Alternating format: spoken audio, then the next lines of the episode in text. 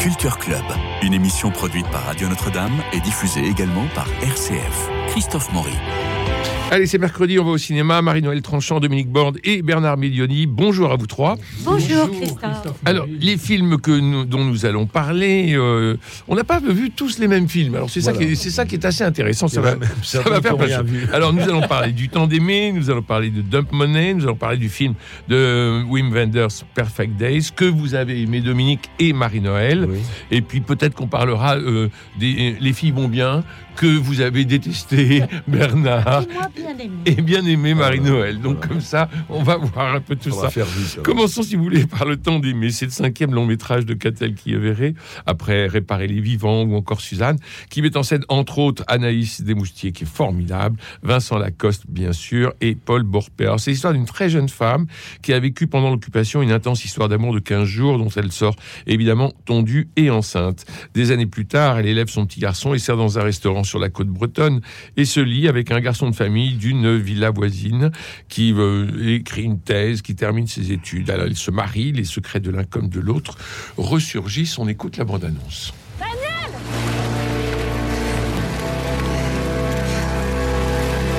Merci beaucoup.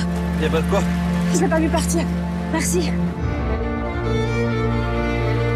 Sois sage. Depuis la dernière fois, j'ai pas arrêté de penser à vous. Suis jamais senti aussi bien avec quelqu'un. Vous l'aimiez Le père de Daniel? En fait, ça n'a pas duré longtemps. Comment il va faire mon père pour me retrouver si je change de nom Pourquoi tu fais ça? Mon rêve, c'est de travailler dans un dancing. J'adore voir les gens danser, s'amuser. Maman, je peux dire mon vœu? Non, tu ne se réaliseras pas. Nice to meet you. Je te le dis quand même.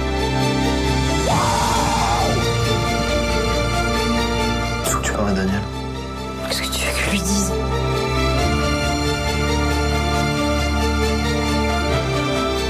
Je sais que c'est toi, rends-la-moi. Je sais que c'est lui, on peut Tu t'en fous, c'est pas une femme que t'as épousée, c'est une couverture. j'ai pété ta couverture, moi Daniel, arrête-toi C'est quoi son nom? Ton seul père, c'est François, c'est lui qui t'a élevé. C'est moi son nom Je te connais pas, en fait. Est-ce que c'est vrai tout ça? Peut-être. Je suis sûr d'une chose, c'est que je suis pas heureux sans toi. Alors, Dominique, bon, vous avez vu le film. Alors, le temps d'aimer. ben, le temps d'aimer, c'est aussi le temps des blessures Ah oui. et de la transgression. Puisque ce- cette femme, en effet, qui a eu un, un enfant naturel, rencontre un, un jeune homme, mais un jeune homme qui, qui a eu une, une polio. Ça se voit pas trop, il boite un petit peu. Et puis surtout, il est homosexuel et il s'en cache. Elle lui sert de couverture, comme elle le dit à un moment. Donc, Non, il est bi. Oui, il est bi, Il mais est enfin, bi. il, il a tout de même une bon. Et donc c'est c'est le temps, le temps des blessures et de la transgression, puisque ils sont tous dans la transgression et même le couple est dans la transgression à un moment puisqu'ils font presque l'amour à trois. hein. Oui. À une époque où tout ça était condamné et l'homosexualité et le, le triolisme. Donc on, on est on est vers une histoire d'amour, mais une histoire d'amour qui marche à cloche-pied. C'est-à-dire on peut aimer malgré tout, mais malgré tout on souffre. Et c'est la souffrance, parce qu'elle va très loin, cette souffrance, hein, puisque lui finit, euh, on- n'est pas obligé de le dire, mais enfin, bon, lui finit mal. Mal. Elle, mais ce qui est très beau, c'est alors c'est même l'image de la fin où, où son fils, euh, le fils qui est élevé avec un Allemand, la, la quitte à, à- sur Oui. un quai de gare. Il a les larmes aux yeux, il voit sa mère s'éloigner. Cette, cette image-là est Et enfin belle. la rédemption, enfin il l'aime. Voilà. Et enfin elle l'aime. Et enfin, elle l'aime. Parce que lorsqu'il prie, il lui dit euh, oui. Mon vœu, c'est que tu m'aimes un jour. Voilà, oui, oui. Non, ça c'est très beau. Il y a, il y Ça, a de très belles fausses. Maintenant, il y a des fausses plus faciles. Il y a des longueurs aussi. Mais c'est, c'est- oui, c'est un film sur l'amour, l'amour impossible ou l'amour, euh, l'amour transgressif. Oui. Et il est là de tous les côtés. Et ça nous dit malgré tout, oui. Comment vous avez trouvé les images les uns les autres? Parce que moi j'ai trouvé que c'était trop moderne. J'ai trouvé qu'on n'était pas vraiment. Pas tellement dans l'époque, on Dans- est dans les années 50. Oui, oui. peu près, bon. On n'est pas dans l'époque, on n'est pas dans le dans la sortie de la guerre. J'ai trouvé que c'était trop trop la Bretagne d'aujourd'hui. Oui, oui, peut-être, oui. Oui, mais on n'est Trop pas. clair, peut-être, je sais pas. Mais on fait pas quoi. Non. C'est pas le but du film. hein. Non, non. Le but du film, c'est de raconter ces histoires d'amour, c'est tout. Alors c'est vrai que oui, c'est pas vraiment l'après-guerre, mais enfin dans les années 50, c'était l'après-guerre. Bah oui. Je les ai un tout petit peu connus. Euh, Ouais. Quand j'étais un tout petit garçon, euh, on était, c'est vrai qu'on était encore dans l'après-guerre, dans certains, certains décors. En Bretagne particulièrement. La Bretagne, j'étais pas en Bretagne dans les Ouais. années 50. Marie-Noël. Oui, c'est. Moi, j'ai été très sensible à la première partie, c'est-à-dire euh, précisément cette évocation de l'après-guerre et d'un amour qui sort, qui émerge de, de souffrances sans nom. Alors, on a vu au pré-générique des images très impressionnantes que Oui. moi, je ne connaissais pas, Ah oui, les femmes que je trouve aussi. absolument, mais terrible. Terrible. Terrible. Et elle a la- 19 ans, hein? Oui. Elle a 19 ans dans le film, quand, elle est de tondue. la- Je ne sais pas si de vous la imaginez. libération. Et euh, cette histoire d'amour euh, euh, est très touchante, très romanesque. Il y a une belle épaisseur je- euh, psychologique, euh, historique, c'est- de paysage aussi, cette Bretagne et la mer. Et puis il y a l'enfant. Moi, j'ai été très touchée par la présence de l'enfant. Cet enfant euh, en quête de son père et de l'amour de sa mère, parce qu'il n'est pour sa mère qu'un mauvais souvenir. Et ça, c'est terrible. Il l'éprouve euh, profondément et avec l'impossibilité d'exprimer cela de son âge. C'est un petit garçon. Et ça, j'ai été très touchée par cette euh, dimension-là qui, qui s'ajoute. Alors ça, c'est une belle première partie. Et le beau-père trouve. est, et- et le beau-père est parfait parce Mm. qu'il l'adopte merveilleusement. Oui. Toujours lui qui s'en occupe. Vincent Lacoste est lui très, joue très avec bien. lui. Euh, il, Il est, est très très bien comme Mm. personnage. Très très bien, très Ouais. intéressant. Tous les trois sont bien campés et bien creusés et étoffés. Et puis alors on quitte la Bretagne malheureusement, qui devait être très inspirante, et on part pour Châteauroux. Et alors là, euh, j'avoue que j'ai trouvé ça tout de suite très vite artificiel au possible. Euh, aussi bien l'intrigue que la mise en scène, la manière de filmer extrêmement euh, vraiment, comment dire, euh, très très aguicheuse, mais avec le, le mauvais, le côté pub des Américains, euh, le camp américain comme une espèce de, de mythe, euh, mais publicitaire. Coca-Cola, euh, Kamel et, euh, Oui. et chewing-gum. aucun intérêt. Et la dernière partie, un peu, un peu boiteuse aussi. euh, le récit n'est pas très assuré. Les... Alors les comédiens restent excellents. Et pour moi, c'est ce qui emporte. Anaïs aussi, de hein, Moustier est merveilleuse. Vraiment, elle est d'une d'une finesse, Ah oui. d'une subtilité, d'une intelligence. euh, Et puis Vincent Lacoste aussi. Alors Vincent Lacoste, on ne le voit pas vieillir. On Non. non. Il se passe C'est- 20 ans c'est quand même. l'ennui. Oui, oui. Donc, et puis, euh, c'est c'est là un peu encore, embêtant. le- la dernière partie est un peu euh, vieux film Oui. des années euh, 50, 60. euh, c'est- c'est- on n'y croit pas beaucoup. On y- bon, voilà. Donc ça m'a un peu déçu dans la narration, mais il y a une patte romanesque au début qui est touchante et intéressante. Bernard Medioni. Oui, mitigé parce qu'en effet, il y a de très louables ambitions euh, pour ce qui est de l'intrigue. Et c'est dommage qu'à mi-parcours, je rejoins Marie-Noël, hein, vraiment, euh, il y a une discrète décélération euh, en raison de quelques valses hésitations. On a l'impression qu'à un moment, le film ne sait plus trop où il va, où il y va de manière à pas compter. Et, c'est dommage parce que euh, Marie-Noël a employé le mot romanesque, en tout cas, c'est pittoresque et il y a envie, l'envie de bâtir une intrigue. Je suis tout à fait d'accord avec mes camarades en ce qui concerne l'interprétation. Euh, pour Anaïs de Moustier, elle a beaucoup d'aisance et une aisance euh, discrète et juste. Vincent Lacoste est tout en nuances et ce qui fait que l'interprétation vraiment ne manque pas de consistance. Qu'y a-t-il de meilleur dans ce film? À mes yeux, je pense que c'est le début et la fin. C'est-à-dire justement cette entrée en matière très rude avec ces femmes tondues, auxquelles faisait d'ailleurs allusion Jean Rochefort, qui Oui, l'a exactement. vécu, qui les a vus et ça l'a profondément marqué tout au long de sa vie. Parce qu'on a vu des documents comme ça. Absolument. Et cette fin sur le quai de gare, on n'en dira pas trop. Euh, mais c'est vrai que là, dans un cas comme dans l'autre, nous avons une dramatisation trapue et qui, en plus, trouve le ton voulu. Et ça, c'est plutôt, euh, c'est plutôt très, très, très appréciable. Euh, et puis, euh, on, peut, on peut aussi quand même euh, souligner que la musique que l'on a entendue dans la, dans la bande-annonce possède beaucoup de grâce, grâce à souvent d'ailleurs des instruments avant mélancoliques mais jamais chagrins, ce qui donne à l'ensemble beaucoup de maintien. Maintenant, je suis d'accord avec vous, non seulement Vincent Lacoste ne vieillit pas, mais même on peut dire qu'Anaïs de Moustier ne porte qu'une légère trace du temps, en tout cas sur son visage. Et c'est gênant quand même que les trois enfants, euh, les trois grandissent. ne se- grandissent, mais ne se ressemblent pas. Aucun des trois interprètes. C'est tout de même un petit peu gênant, euh, alors que c'est censé être quand même le même personnage. On retrouve très difficilement celui à 18 ans et celui à, à 5 ans. Euh, et ça, c'est tout de même un petit peu ennuyeux. La scène d'amour ternaire euh, n'évite pas une certaine complaisance euh, aussi vaine euh, qu'ordinaire. Et puis, on peut s'étonner. Elle est, elle est dérangeante, cette scène. Elle est dérangeante. On l'a vu, Elle est ailleurs. fausse, elle on l'a vu ailleurs, on l'a vu Mais elle est ailleurs. fausse, oui. Dès les années 90, avec un film qui s'appelait Un deux garçons, une fille, Une trois fille. possibilités, avec Ouais. Lara Flynn Boy et un des frères Baldwin. On voyait ça euh, donc il y a- il y, a 30 Bon. ans. On peut s'étonner qu'un personnage très important quitte comme ça l'intrigue sans crier gare, alors que c'est quand même un personnage clé. Euh, je suis d'accord avec vous, les portraits des soldats américains entre ivresse et libido, euh, c'est quand même discrètement caricatural. On se perd dans la chronologie aussi, il n'y a pas beaucoup de repères. Et puis les gros plans euh, de la réalisation, c'est quand même une faiblesse. C'est la narration aussi qui semble parfois en mal de ferment. Et ça, c'est ennuyeux. Alors bien sûr, ici, on peut rappeler d'ailleurs nettoyage à sec avec ce, cette structure de, trio.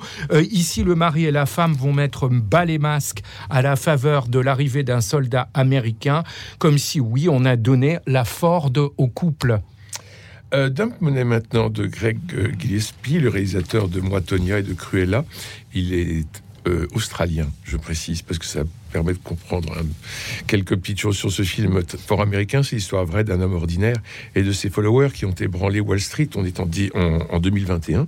Euh, ils ont tout misé sur euh, GameSpot euh, Stop, une entreprise à laquelle personne ne croyait. Et puis, alors, comme ils mettent leurs économies, euh, Gill, ce fameux geek, et ceux qui décident de le suivre vont gagner beaucoup, beaucoup, beaucoup d'argent. Ce qui est très intéressant, c'est qu'on a une opposition entre ces jeunes et Wall Street et les institutions financières, et qu'il y a aujourd'hui comme une ZAD.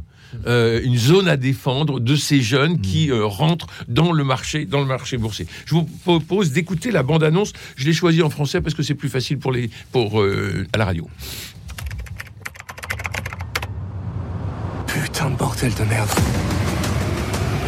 Je dois dire que c'est la première fois que je vois ça. Putain de bordel de merde. C'est le truc le plus dingue que j'ai jamais vu. Ça va, chérie? 11 putain de millions de dollars? Tu vas en faire quoi? T'acheter une Ferrari? Oh putain Eh, surveille ton langage, le petit écoute là. Eh les amis, c'est Roaring Kitty. Je vais choisir une action et vous expliquer pourquoi elle est intéressante. Cette action, c'est... GameStop. J'adore ce mec. Les petits porteurs misent sur GameStop. Ils ont l'air de croire que c'est un bon investissement. On dirait qu'il y a un type qui les oriente vers cet achat. C'est qui ce con? Le gourou de l'argent facile. Je veux bien ma part. Wall Street parie que cette boîte va se planter. Et si elle se plante, ces connards des fonds de pension vont bien se goinfrer. 70 000 personnes ont vu cette vidéo. Roaring Kitty, S'il y va, je le suis. S'il y va, je le suis. L'action GameStop continue son envolée. Cette action monte tout le temps. Quand elle sera au top, je t'offrirai un palais. Allez, on trinque. Mon frère est un putain de nerd. Wall Street doit voir ça, non? Oh putain de merde. Oh putain Tu ferais bien de te connecter. Oh putain de merde. Vous avez une minute? C'est-à-dire... euh, Chérie, on a gagné combien aujourd'hui? 5 millions? On a perdu combien aujourd'hui? Un milliard. Et hier 4 millions Et hier Un milliard. Chérie. Ouais On est vraiment pété de thunes. Les milliardaires. Je ne sais pas si commencer chaque phrase ou presque par putain, fuck dans la version originale. Faites un bon dialogue. Moi, je l'ai vu en VO. je- Oui, je l'ai vu en VO, mais alors on entend des fucks sans arrêt. Ouais, et alors quand ouais, vous ouais, voyez, ouais. quand vous écoutez la bande-annonce, on a quand même eu en 2 minutes Oui. 50, on a quand même Ouais, eu ouais. euh, huit- neuf fois putain. Bon, Ouais. Mais ce qui est intéressant, c'est que c'est- c'est tiré d'un fait, d'un fait authentique. Et après, à la fin du film, on nous met tout ce que sont devenus. C'est vraiment les David contre Goliath. Quoi. Oui. Et les petits David qui, qui ont cette idée de sauver ce magasin Game Shop. C'est la revanche des petits sur, les, sur, la, sur la bourse, ce qui prouve la fragilité du système capitaliste. Ça, c'est très intéressant. parce que le ton, le ton du film est celui de la comédie, parfois un petit peu branché, parfois un peu tape à l'œil, il faut dire. Il y a, ça m'a pas beaucoup- fait rire. hein. Non. À l'esbrouf, un peu une mise en scène phoque, bon, qui est une mise en scène mode qui, qui nuit. Finalement, le film aurait mérité d'être pris plus au sérieux, d'être moins comédie, Mmh, peut-être plus proche la tragédie, ça aurait été peut-être plus puissant, plus, plus percutant, plus pertinent surtout. Là, on est dans une comédie de mœurs. Mais ce qui est intéressant, c'est de voir qu'au fond, ils ont réussi quelque chose. Ils sont partis de rien. À partir du moment où ils ont tous racheté des ça, ils, ont, mis la bourse en échec. C'est la seule chose qu'on puisse retenir. Euh, Et encore Wall Street une- est une citadelle, Et- c'est-à-dire qu'on et peut voilà, absolument pas renverser le système. Voilà, on peut pas renverser le système, mais on peut tout de même le, le mettre en doute. Puis on voit ces gens qui n'ont rien, tout d'un coup devenir milliardaires en quelques en quelques jours. C'est assez c'est assez amusant et c'est d'autant plus euh, pertinent que c'est vrai. Bon, que ça s'est passé un petit peu comme ça. Marie-Noël. Ah, Ah oui, vu. vous ne l'avez pas vu. Alors, Bernard. Et ben moi, j'ai trouvé ça réussi. Ah j'ai oui trouvé ça réussi, notamment en raison de sa narration, qui est très tonique, qui est très élancée. Contrairement à vous, j'ai ri à certains passages, notamment dans l'avion, quand elle dit Ah, mais j'ai peut-être perdu plusieurs millions. Elle vient lui apporter un petit verre d'alcool. Elle lui dit Bon, je reviens, je vais vous apporter quelque chose de plus fort. Et il y a comme ça quelques répliques qui, faisaient d'ailleurs rire, euh, rire la salle. Ce ton apporte quand même beaucoup à ce film, justement, à le, à le rendre profondément sympathique. Étonnamment, il y a quand même une scène très touchante, la scène au cimetière avec la sœur décédée. On n'en fait pas trop, c'est très pudique, et je trouve que justement, en raison de cette pudeur, bah, c'est une scène qui va droit au cœur. Et puis les différents personnages, bien qu'ils aient une présence relativement rare à l'écran, sont bien campés. Ils sont attrayants. Vous avez un vendeur, euh, vous avez une infirmière, et ils sont dans l'ensemble assez sympathiques. Et le couple avec notamment Paul Dano euh, qui campe ce petit génie de la finance, euh, ben on a envie de les suivre, on a envie de, de savoir ce qu'ils vont devenir. Maintenant, c'est vrai que ça manque parfois de clarté, notamment dans les termes employés, comme dans un précédent film qui était fort réussi, mais qui était sur un versant beaucoup plus dramatique, qui était Margin Call avec Zachary Quinto et Kevin Spacey, où là on était dans le drame, là on est bien sûr plutôt dans la comédie, mais c'est un peu réservé quand même aux experts de la finance.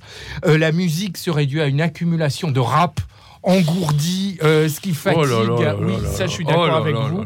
Ce qui fatigue dès lors Louis, je suis d'accord avec Dominique que la réalisation peut se révéler artificielle Mm. à cause d'indiscrètes ficelles, d'un ralenti sans sel et puis de- d'effets de montage assez conventionnels. Ça n'échappe pas au manichéisme parce que c'est vrai que tous les particuliers sont du côté du bien euh, et tous ceux qui sont à Wall Street bah, sont, des, sont des nains ici et des nains en plus arrogants.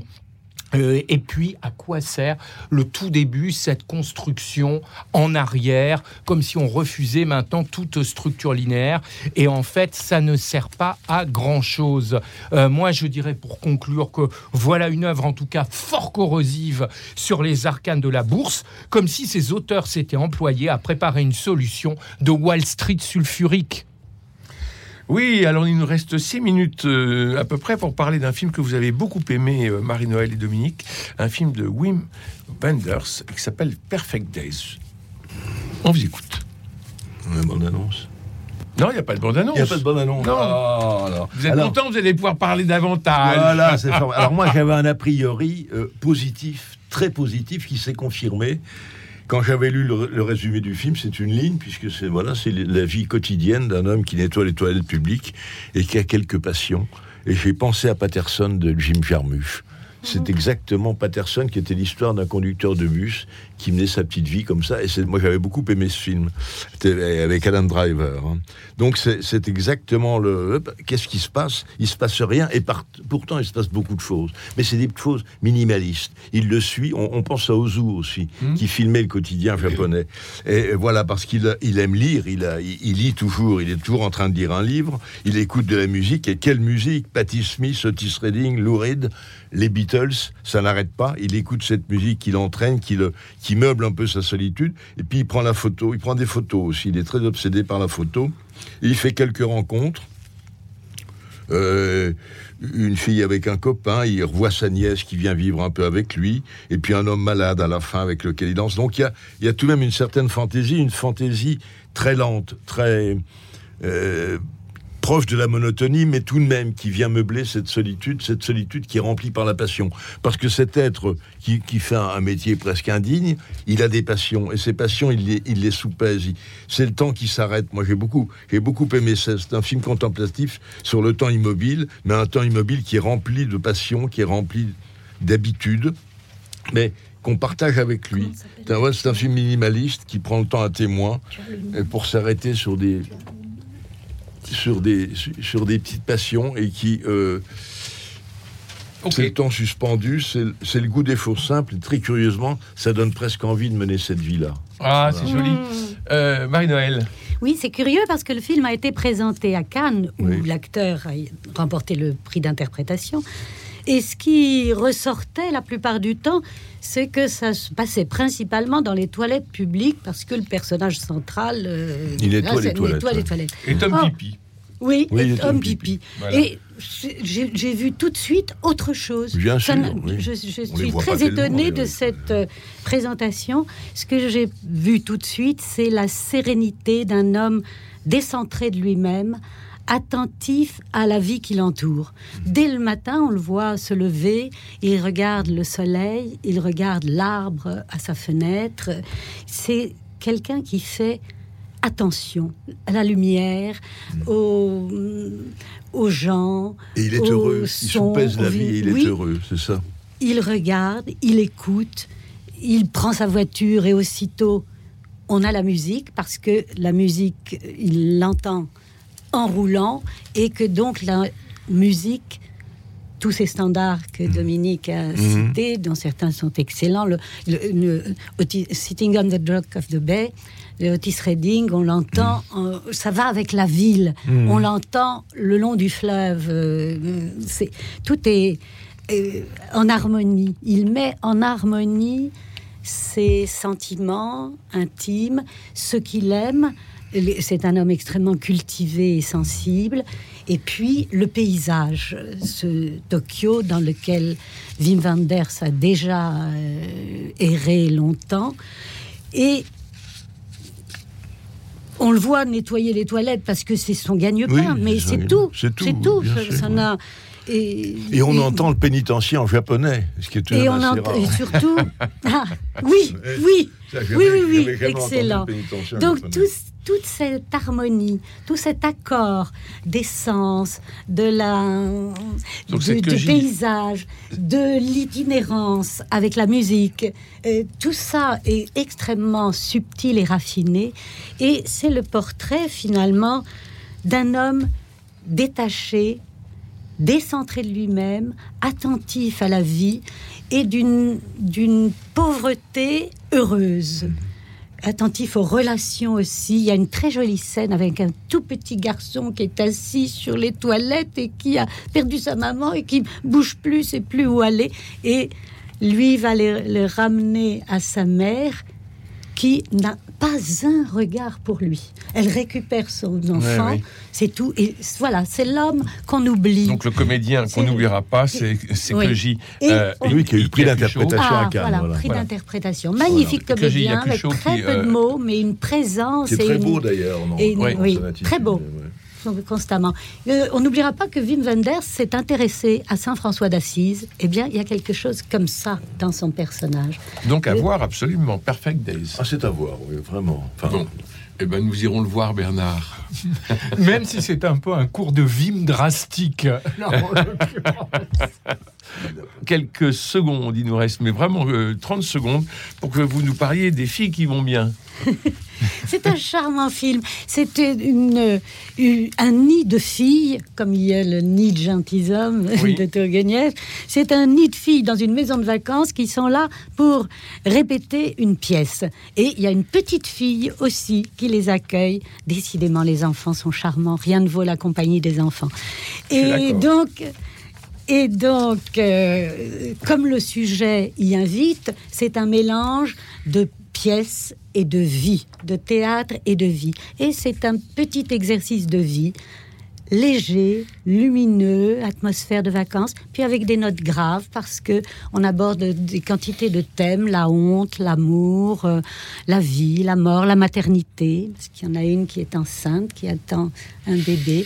Donc ces choses-là sont abordées avec grâce. C'est pas grand-chose, c'est ténu, c'est fragile, mais c'est un joli exercice. Je retiendrai quelque chose que vient de dire Marie-Noël, c'est pas grand-chose. Oui. Voilà, bah, le générique, le générique effet, tourne. Le féminisme épouse ici le, minimalisme pour engendrer le somnambulisme. le générique tourne, vous oui, l'entendez. Les tréteaux se resserrent, là, en l'occurrence. Merci, merci à vous Marie-Noël Tranchant, Dominique Borde et vous Bernard Mudioni. Merci à Cédric Cobat, euh, François Dieudonné, Philippe Malpêche, Louis-Marie Picard et Camille Meyer pour la réussite technique de cette émission. Demain, je serai en direct euh, à la Procure, dans le magasin, pour euh, faire euh, mes emplettes de Noël et puis vous les faire partager. Voilà, ça sera demain à 11h sur Radio Notre-Dame et à 12h30 sur RCF.